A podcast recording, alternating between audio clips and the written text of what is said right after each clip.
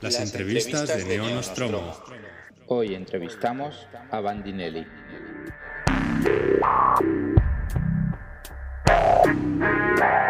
Bienvenidos a las entrevistas de Neo Nostromo. Hoy con nosotros tenemos a un autor eh, autopublicado, menos conocidillo, co- porque normalmente solemos traer a autores más o menos conocidillos y hoy nos hace mucha ilusión porque además es, es amigo nuestro, lo conocemos de todos los araos y bueno, eh, vamos a, entrevistar a Bandinelli. Eh, Bandinelli es un historiador eh, murciano cuya primera novela de ciencia ficción fue Cómo pilotar una nave espacial, publicada en Amarante en 2015 y cuyo libro de relatos que reseñamos en el anterior episodio de Neonostromo, Escatología de andar por casa, él mismo corrigió y autopublicó en 2016. Además, Bandinelli es editor del blog Ad Absurdum, muy recomendable, eh, a partir del cual también ha publicado un libro de divulgación histórica titulado Historia Absurda de España. Bienvenido, Bandinelli. Bueno, muchas gracias por acogerme en vuestro seno. Bienvenido. Oye, vamos a romper el, el hielo. Eh, ¿por, por qué Bandinelli? ¿Por qué escogiste un seudónimo para, para publicar? La pregunta. Bueno, es muy sencillo en realidad. No, no me convencía mi propio nombre, no me gusta, sinceramente, para verlo ahí impreso. De hecho, lo que publico como Ad Absurdum se publica como Ad Absurdum, también porque somos tres. Eh, y bueno, en su momento busqué un. Dije, ¿y cómo publico entonces? ¿Qué, qué intento o qué hago? Y acudí rápidamente a un nombre que siempre me ha gustado mucho de un arqueólogo italiano, que además es un nombre muy épico porque resulta que intentó asesinar a Hitler y a Mussolini al mismo tiempo. o sea que eso lo descubrí después, pero bueno. Pues sí, así que simplemente acudí a su apellido, me gustó y dije, bueno, pues tiene sonoridad, así que adelante. No Muy tiene bien. más. Interesante. El señor mm, era ambicioso en sus objetivos, veo, por lo que, por lo que Sí. explica. Eh, centrándonos un poco pues en, el, en el último libro que has escrito, ¿no? en el que hemos reseñado Escatología de andar por casa. Ah, este libro no es tu primera obra publicada, pero sí que es la primera recopilación de relatos que, que publicas, ¿no? Concretamente de cuentos humorísticos más o menos de ciencia ficción, de literatura fantástica un poco en, en sentido amplio. Sí. ¿Por qué este formato de, de- de relatos y, y además tiene un componente de fix-up, ¿no? ¿Por qué, por qué este formato? Y también, ya puestos, nos gustaría que explicaras un poco, aunque en el prólogo del propio libro se explica un poquito, ¿cuál es el significado del título? ¿Qué es esta escatología a la que te refieres? Bueno, la verdad que todo surgió entre em, al azar y planificado al mismo tiempo, porque yo empecé, bueno, escribía relatos simplemente y más o menos todos tenían la misma, seguían la misma tónica. Eran relatos en general de humor, de- tiraban mucho de humor absurdo y además solían ser, pues ni ciencia ficción ni fantasía, a veces sin más ciencia ficción, a veces más fantasía. Bueno, depende del momento, ¿no? Depende de lo que en aquel, en aquel momento estuviese escribiendo. El asunto era que yo seguía escribiendo relatos y en su momento me paré a pensar y dije, ¿qué voy a hacer yo con todo esto? Ya había publicado algo en, en Visiones 2014 y también en un concurso, bueno, eh, quedé mm, con mención de honor en un concurso de aquí de Murcia, bueno, follones así. Y ya tenía la novela eh, aparte ya publicada. Y un verano, el verano de 2015, me puse a pensar qué hacer con todos estos relatos que yo tenía más o menos, tanto escritos como escribiendo. Y decidí que como tenían un problema, o yo les veo un problema que no tiene por qué ser un problema como tal, pero sí lo comentó en, en el- en la reseña Alex, que era que, digamos que no pasaría en corte, como dijiste, del 90% de editoriales no pasarían el corte, ese tipo de relato. A lo mejor en revistas sí, de hecho, alguna cosilla puede que se publique en los siguientes meses. Pero bueno, básicamente le estoy dando vuelta y dije, si todos tienen la misma tónica, si todos siguen un, hilo parecido, ¿por qué no unirlo en una, en una recopilación propia? Y dije, venga, adelante, yo voy a hacerlo y si consigo publicarlo con editorial, perfecto. Eh, luego me di cuenta además de que casi rimaban, en cierto sentido. Bueno, hay gente que se queja de que a lo mejor este sobra, tal y cual, pero siempre hay alguien que, claro, le va a sobrar uno y a otra persona le va a sobrar otro. Y conforme iba reestructurando ciertas partes de algunos relatos y escribiendo los que me faltaban, porque yo en la cabeza los tenía y los, los iba apuntando y tal, lo que me sigue pasando ahora mismo, tengo mil relatos apuntados, pero que no he escrito todavía, y ya irán saliendo o no. Y mm, mientras iba escribiéndolos, porque tenía ahí un, mes de parón y tenía tiempo, eh, me di cuenta de que además podía hilarlos más aún, entre comillas, con una serie de interludios que surgió en un momento, en un momento de lucidez. Dije, voy a intentar darle más cohesión incluso a este, a esta especie de bola medio deforme, pero que parece que eso, que parece que rima. Y bueno, al final yo quedé bastante satisfecho con el resultado y yo lo pasé a la gente que suele leer mis textos inicialmente y todos me dijeron que más o menos que tenía, sí tenía un poco el cuerpo de, de colección de relatos, que había una especie de em, tono común, aunque no fuera una temática común, y parecía eso, que rimaban. Entonces, básicamente, surgió de eso, de yo los iba escribiendo más o menos a mi bola y de repente sí que parecía que le di una cohesión y los demás fueron escritos creo que más o menos la mitad eh, para terminar la, la, antología. La mitad no, a lo mejor sí, tres, sí. Probablemente tres, en ese momento dije, estos tres que tengo aquí en espera sí que encajan perfectamente dentro de esta antología y estos otros pues van a tener que esperar a otras cosas. Así que más o menos así surgió, la verdad. Muy bien. ¿Y, la, escatología de dónde sale? ¿Qué significa el ah, título? sí, perdón. No, perdonado. eh, ese fue el título de, de uno de los relatos que ya estaba escrito. Eh, además es un relato que me gusta mucho porque escatología tiene un doble significado y es una cosa que siempre me ha apasionado. El, el, concepto de fin del mundo como tal y aparte lo escatológico como lo entendemos hoy en día en la calle, le, la relación con, con la mierda, básicamente. Y siempre me ha apasionado el doble significado de esa palabra. E incluso jugar con el lenguaje a la hora de, de, esa palabra. En este caso, recurrí directamente al significado más puro, al, al, al original, al concepto de estudiar el final del mundo, etcétera, y acudí básicamente al final del mundo cristiano porque es el que tenemos en la cabeza cuando nosotros pensamos en el final del mundo. Entonces, el, el título surgió en su momento, la verdad que este fue uno de los relatos primigenios, y cuando mmm, empecé a buscar un título para la antología, pensé que no había ninguno más, digamos, que no causa, que causase esa extrañeza que quizá debería causar la, la, antología de primeras para decir, vale, esto que me voy a que voy a coger y que voy a intentar leer no es algo, digamos, al uso. Entonces pensé que era el título más indicado. Incluso creando eso, ¿de qué me va a hablar? ¿Me va a hablar del final del mundo? ¿Me va a hablar de, de la escatología como se entiende a pie de calle? no sé, un poco jugar con ese, con ese, con esos conceptos lingüísticos. Hay algo que me llama mucho la atención porque que, que es el hecho de que lo hayas autopublicado. La autopublicación, todos sabemos que es, eh, está tremendamente menospreciada porque es un pozo muy chungo del cual sacar algo de calidad. Es, muy difícil porque hay muchísima, muchísima cosa. Pero bueno, hay plataformas como Lectu que, bueno, eh, te, te ayudan a poder eh, escoger, ¿no? Hay muchísima elección. Entonces, me gustaría saber por qué tú escogiste autopublicación, qué diferencias crees que, hay con el mercado tradicional dentro de, bueno, lo que has publicado, ¿no? Que es la anterior novela o la de Ad Absurdum. Y si podrías hablar también un poquito de, pues, la recepción que ha tenido esta, este libro o el feedback que has tenido con, con los lectores, eh, teniendo en cuenta el hecho de que es una, un, libro autopublicado y solo en digital, vaya. Pues, a ver, la idea era, cuando yo decidí darle forma, luego me puse a escribir como un loco y después ya empecé, cuando estaba en el proceso de edición, en el proceso de corrección, en el proceso de todo en paralelo en realidad, eh, dije, ¿y qué hago yo con esto? Pruebo a enviarlo a editoriales, no pruebo, me voy directamente a la autopublicación y, en cierto sentido, mm, yo quería probar con esta obra algo distinto y era el controlar el poder enviárselo a alguien gratuito, el poder eh, decir, pues ahora lo dejo gratis, ahora le pongo, que por ahora no lo he tocado, pero vamos, eh, ahora le hago una promoción, ahora no, y no tener que estar de intermediario. Es genial este, ojo, en, yo creo que aquí recurro un poco también a Gabriela Campbell, lo que dice ella siempre, eh, cada uno tiene sus cosas positivas y sus, cosas negativas, cada formato que escoge. Y yo la verdad que en este sentido sí tenía un poco las ganas de ahorrarme ese, esa necesidad de llegar a acuerdos, etcétera, por así decirlo. Quería controlar la obra desde el minuto uno hasta el final. Eh, eso, claro, eso lo que hace es lo que tú dices, que prácticamente no ha tenido ningún impacto. Lo han leído algunas personas, eh, está teniendo más o menos buena acogida crítica, por Goodreads tiene buenas, puntuaciones, eh, buenos comentarios. Vuestro propio podcast, la verdad, fue toda una alegría.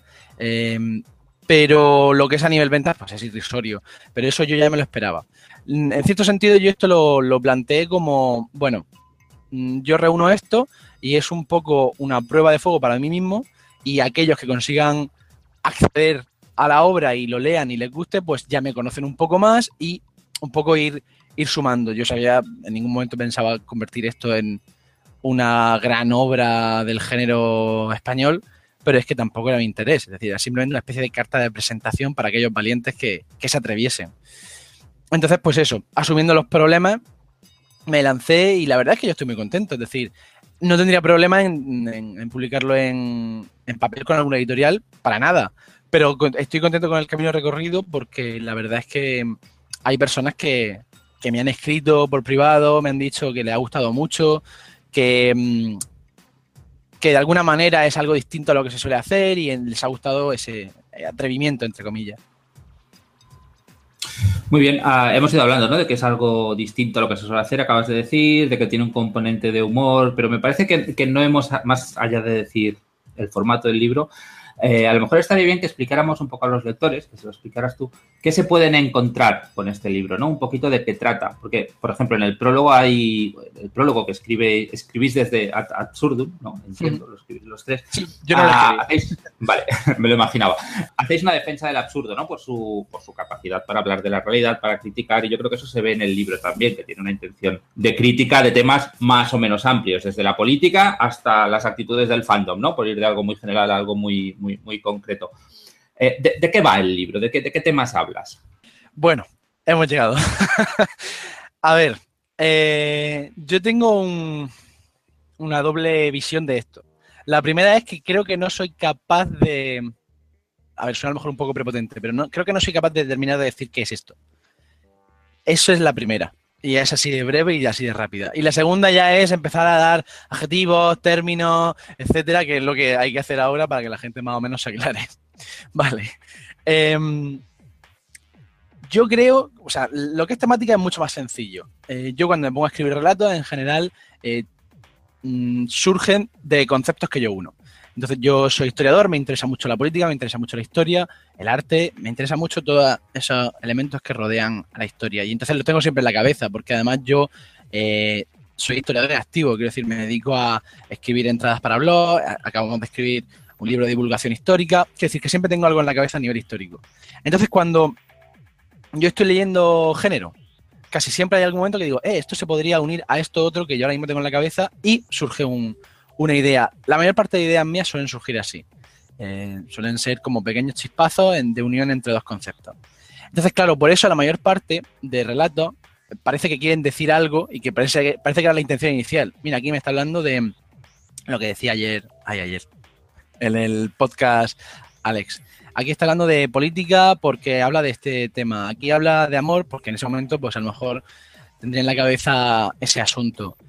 Eh, entonces, pues, cogiendo ya la pregunta, sí. O sea, mayormente eh, se habla de tanto de política como de eh, amistad, de amor. Cada relato, digamos que coge uno de esos puntos y lo plasma de una manera que puede ser más bonita o, menos bonita, porque también puede ser algo digamos, brusca. Eh, o incluso como el de escatología. Creo que ahí, ahí, se trata, al fin y al cabo, de fondo el apocalipsis, pero en realidad el relato no, no va de eso. Yo hay una cosa que, conforme la gente me habla de la, de la, de la, colección de relatos, eh, me doy cuenta de que mm, al final la mayor parte de relatos, o por lo menos cuatro de ellos, hablan de formas de comportamiento, de cómo nos comportamos ante una serie de situaciones y entonces como es una cosa parecida, voy a decirlo ya, al bizarro, pues el contexto eh, es muy extraño, es muy inhóspito en algunos casos, como en Escatología Andar por Casa, o Un regalo para Juan, incluso se convierte en inhóspito, y es el, la mayor parte de veces es simplemente el comportamiento de las personas en sociedad.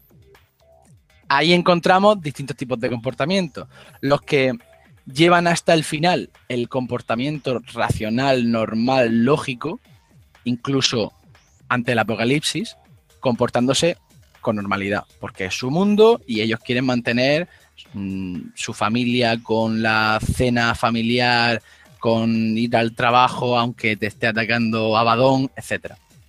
Es decir, la mayor parte de veces creo que eh, al final caía yo mismo en, eso, en cómo se comportan las personas ante, cierta, ante ciertos elementos de, de extrañeza. Pero bueno, esos son más o menos los temas que se tocan. ¿Qué es la antología? O la colección de relatos, perdón. Pues quizás se parece un poco, y además que he leído recientemente la de Bienvenidos al Bizarro de, de Orsini. Quizá en cierto sentido sí me siento identificado con, incluso más las propias palabras de, Hugo ah, en la, introducción, que si no la habéis leído, os recomiendo mucho la antología y la introducción, porque la verdad que se monta ahí un señor, un señor ensayo bastante interesante. Y quizá yo creo que al final todo se resume en, dos cosas que, que he extraído de ahí y la gente que sepa que están en Bienvenido al Bizarro, que me ha gustado mucho. Una que es el Sense of What the Fuck, se lo llama así. Y luego una cita que él roba de, un escritor estadounidense que dice lo siguiente. Y yo creo que esto es un poco el, resumen de todo. Dice que los escritores de Bizarro eh, reflejan lo absurdo del mundo moderno mediante la sátira, el humor negro, negro perdón, y los escenarios de pesadilla posapocalípticos y surrealistas, que son a la vez divertidos y aterradores. Eh, creo que eso es muy interesante porque aunque lo que yo escriba no sea especialmente, o sea, no sea exactamente bizarro, eh, sí que se acerca, se acerca bastante. Entonces, la verdad que en esa definición eh, hay una cosa muy interesante, que es eso, el reflejo de la realidad a través de precisamente lo, extraño y lo absurdo. y además es un título estupendo para un podcast, Alex. Si no tuviéramos nombre... Sí, sense of what the fuck. Sí, sí, sí. sí. Oye, y además la antología va de. Bueno, hay un relato que va de pizzas, se te ha olvidado. Sí, sí, sí. Sí, pero, sí, pero no. bueno, pero a ver, eh, ¿cómo enganchas a la gente para que compre antología? Hay un relato de pizzas. ¡Oh! Todos locos comprando el Lexus. si te fijas precisamente ese. Es decir, yo cuando, cuando escribo un relato, la mayor parte de veces. Esto que, que, yo hago ahora es una. Como, como diría Rodrigo Cortés en Todopoderoso, racionalización a posteriori. Eh, tú escribes una cosa porque esos dos conceptos te han gustado mucho y, la, y te lanzas. Y luego te das cuenta de que el relato también dice otra serie de cosas que, por lo que sea, aparecen. Eh, ahí entramos también en la interpretación de los propios lectores. Yo creo que el escritor se convierte en lector de su propia obra e incluso encuentra interpretaciones distintas o por lo menos elementos que no esperaba encontrar de primera. En este relato eh, que comentas, Mm, hay dos visiones bastante distintas de, ante, una, ante una catástrofe. la persona que mm, socialmente mantiene la, su, digamos, su corte de siempre, es un, hedonista, una persona que disfruta mucho de la vida y a la cual le importa bastante poco que el mundo a su alrededor se, se mm, desvanezca o desaparezca, mientras que el otro está, o sea, el otro personaje, el protagonista, está especialmente preocupado de lo que está pasando porque además es culpa suya o eso cree él, ¿no? Entonces, eh, claro, lo que está pasando es que hay una pizza gigante que la está liando un poco por ahí. Y creo que es importante todo, ¿no? Es decir, la, pizza es lo que genera los problemas, pero es que además también es consecuencia de, sus propios actos. ¿Cuál es tu relato preferido de la antología? Como lector de tu propia obra. No, no lo sé, la verdad. No lo sé. ¿Cuál de tus hijos quieres más, no? no lo sé, no lo sé.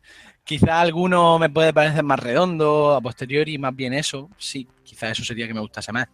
Quizá, eh, por ejemplo, me parece que mm, la forma de tratar el tema en el de, pues no me acuerdo ni el título. Yo tengo muy mala memoria, ¿eh? en general, así que no habrá cosas que a lo mejor falle. El de la cerveza y los norcoreanos, por ejemplo, el mm, siempre me ha gustado cómo, cómo al terminar el rato dije, parece que está bien tratado el asunto, o por lo menos lo que yo quería hacer está bien plasmado, porque pasa muchas veces, termino un relato y digo, eh, a, lo mejor, a, lo mejor, es una mierda, pienso, este trato no me gusta, pero además puedo pensar que no está bien tratado lo que yo quería tratar.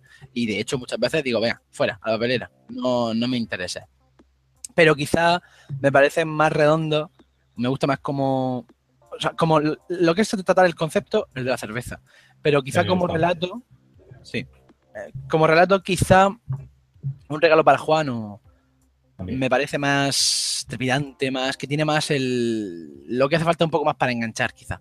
Y, ¿Por qué esa afinidad hacia la ciencia ficción humorística? Ah, ¿es, algo que tú tiendas a leer? ¿Nos puedes hablar un poco de si hay autores concretos que te han influido en este sentido o, simplemente esa afinidad natural, que es lo que te sale? Yo creo que eso lo hemos dicho a veces en este podcast, en otras entrevistas, que yo creo que, los autores tienen cierta afinidad por tratar los temas de cierta manera. Mm, ¿Tú eres satírico en ese sentido?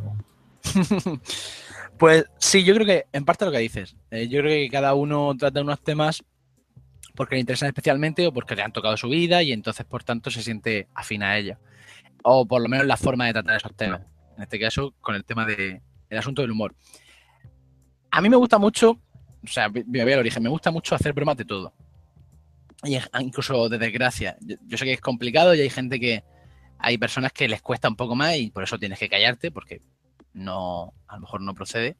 Pero a lo mejor yo sí me hago la broma interna muchas veces de, un poco el humor negro. Aunque esto no sea humor negro, esta antología, pero yo sí que lo hago. Y luego además, en, el proyecto histórico que llevo de Absurdum, también usamos el humor, es decir, que es algo que yo a lo, que recurro bastante. Pero eh, indudablemente eh, yo en su momento descubrí a, Robert Sickley, fue el primer gran descubrimiento de la ciencia ficción humorística, conocía ya a Terry Pratchett, claramente. Pero aquí, por ejemplo, yo voy a hacer una distinción. Em, yo siempre he pensado que Pratchett era un poco uno de los que a mí me espoleaba a escribir y que más me había influido, pero yo creo que no. Es decir, cuando yo me he parado a pensar en qué me fijo más o, qué me inspira más cuando leo, no pienso en Terry Pratchett. Mm, Terry Pratchett a lo mejor me... Más que influirme, digamos que me inspira. Vale, eso a lo mejor sí. Eh, porque además es, un, maestro, eso es indudable, y además es, muy bueno.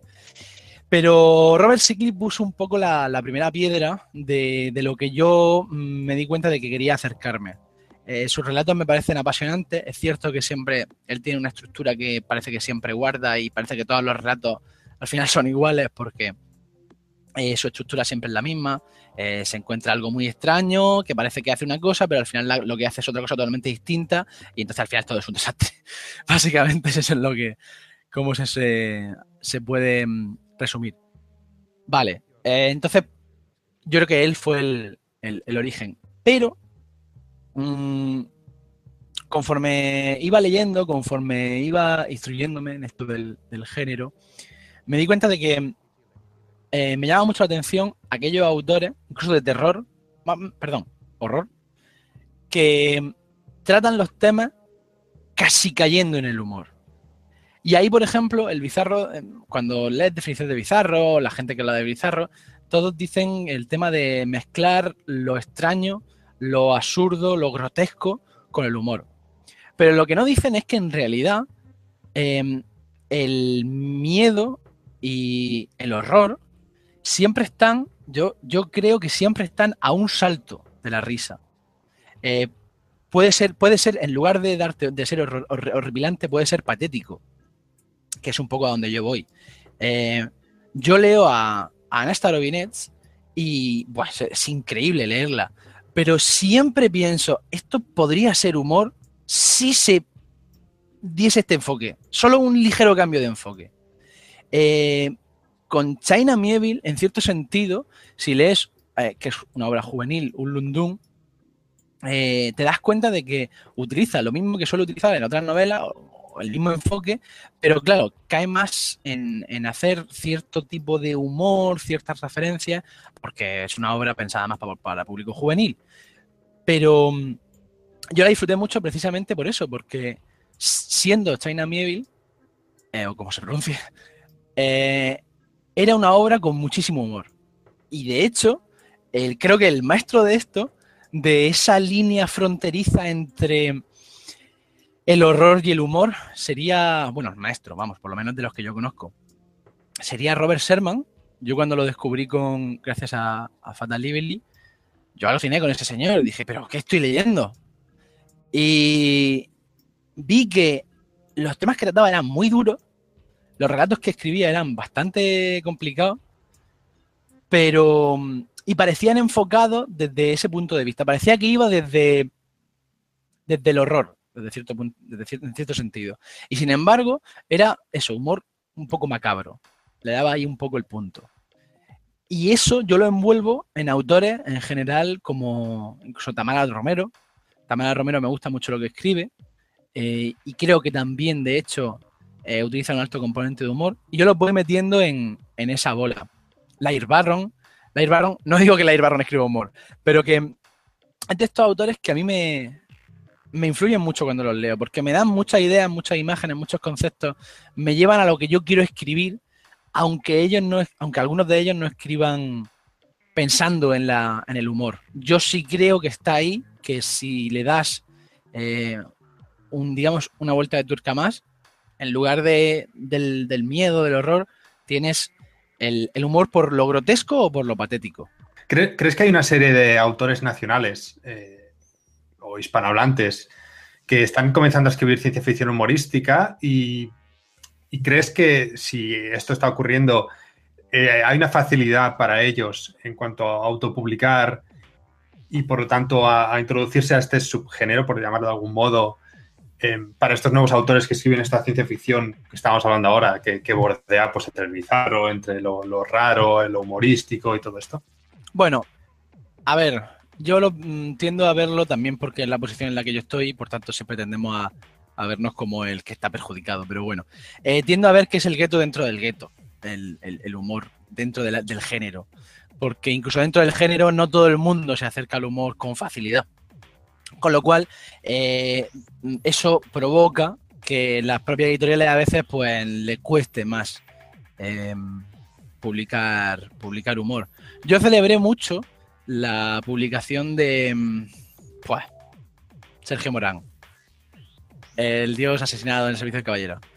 Eh, yo lo celebré mucho por, por motivos que no tienen por qué ver con mi experiencia con la propia obra. A mí me gustó, eh, pero a lo mejor no considero que sea de tal nivel o lo que yo quiera considerar, pero en sí, en la publicación me pareció muy interesante y sobre todo el éxito que tuvo, porque tuvo un montón de éxito y de hecho se lo dije en el Celsius, le, le felicité por ello.